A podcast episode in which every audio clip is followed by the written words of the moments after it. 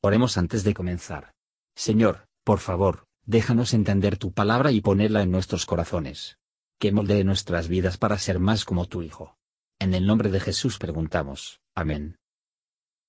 Capítulo 10 Y después de Abimelech levantóse para librar a Israel Tola, hijo de Púa, hijo de Dodo, varón de Isaacar, el cual habitaba en Samir, en el monte de Efraín. Y juzgó a Israel veintitrés años, y murió y fue sepultado en Samir. Tras él se levantó Jair, Galaadita, el cual juzgó a Israel veintidós años. Este tuvo treinta hijos que cabalgaban sobre treinta asnos, y tenían treinta villas que se llamaron las villas de Jair hasta hoy, las cuales están en la tierra de Galaad. Y murió Jair y fue sepultado en Camón. Mas los hijos de Israel tornaron a hacer lo malo en los ojos de Jehová, y sirvieron a los Baales y a Astarot, y a los dioses de Siria, y a los dioses de Sidón, y a los dioses de Moab, y a los dioses de los hijos de Amón, y a los dioses de los filisteos, y dejaron a Jehová, y no le sirvieron. Y Jehová se airó contra Israel, y vendiólos en mano de los filisteos, y en mano de los hijos de Amón, los cuales molieron y quebrantaron a los hijos de Israel en aquel tiempo dieciocho años, a todos los hijos de Israel que estaban de la otra parte del Jordán, en la tierra del Amorreo, que es en Galaad. Y los hijos de Amón pasaron el Jordán para hacer también guerra contra Judá y contra Benjamín y la casa de Efraín, y fue Israel en gran manera afligido. Y los hijos de Israel clamaron a Jehová diciendo, Nosotros hemos pecado contra ti, porque hemos dejado a nuestro Dios y servido a los Baales. Y Jehová respondió a los hijos de Israel, ¿No habéis sido oprimidos de Egipto, de los amorreos, de los amonitas, de los filisteos, de los de Sidón, de Amalec y de Maón, y clamando a mí os he librado de sus manos?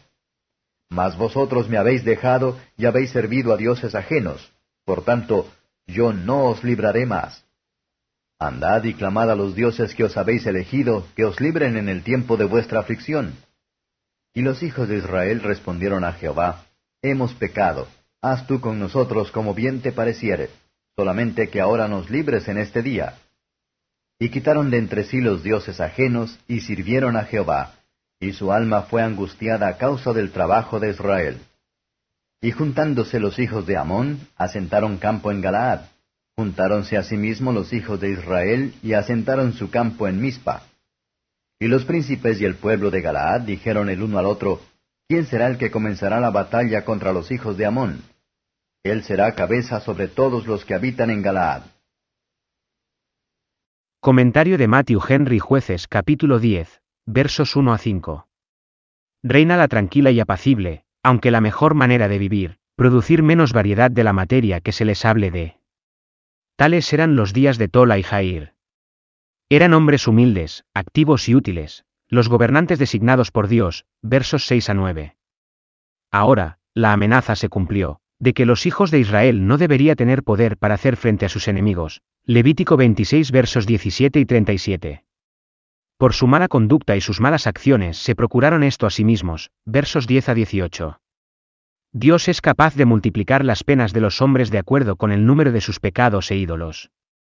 Pero hay esperanza cuando los pecadores claman al Señor en busca de ayuda. Y se lamentan de su impiedad, así como sus transgresiones más abiertos. Es necesario, en el verdadero arrepentimiento, que haya una plena convicción de que esas cosas no nos pueden ayudar a que nos hemos fijado en competencia con Dios. Reconocieron lo que se merecían, pero oraron a Dios de no tratar con ellos de acuerdo con sus merecimientos. Debemos someternos a la justicia de Dios, con una esperanza en su misericordia. El verdadero arrepentimiento no es sólo por el pecado, sino del pecado. A medida que la desobediencia y la miseria de un niño son un dolor de un padre tierno, por lo que las provocaciones del pueblo de Dios es una pena para él. A partir de él misericordia, nunca se puede buscar en vano. Que luego el pecador tembloroso, y el reincidente casi desesperado, cesan de debatir sobre los propósitos secretos de Dios, o de la esperanza de encontrar la esperanza de experiencias anteriores. Deje que los echaron a sí mismos en la misericordia de Dios nuestro Salvador, se humillan bajo su mano, buscan la liberación de los poderes de las tinieblas, se separan de pecado, y de las ocasiones de la misma, utilizan los medios de gracia con diligencia, y esperar el tiempo del Señor, y por lo que se duda nos alegraremos en su misericordia. Gracias por escuchar y si te gustó esto, suscríbete y considera darle me gusta a mi página de Facebook y únete a mi grupo Jesús Answers Prayer.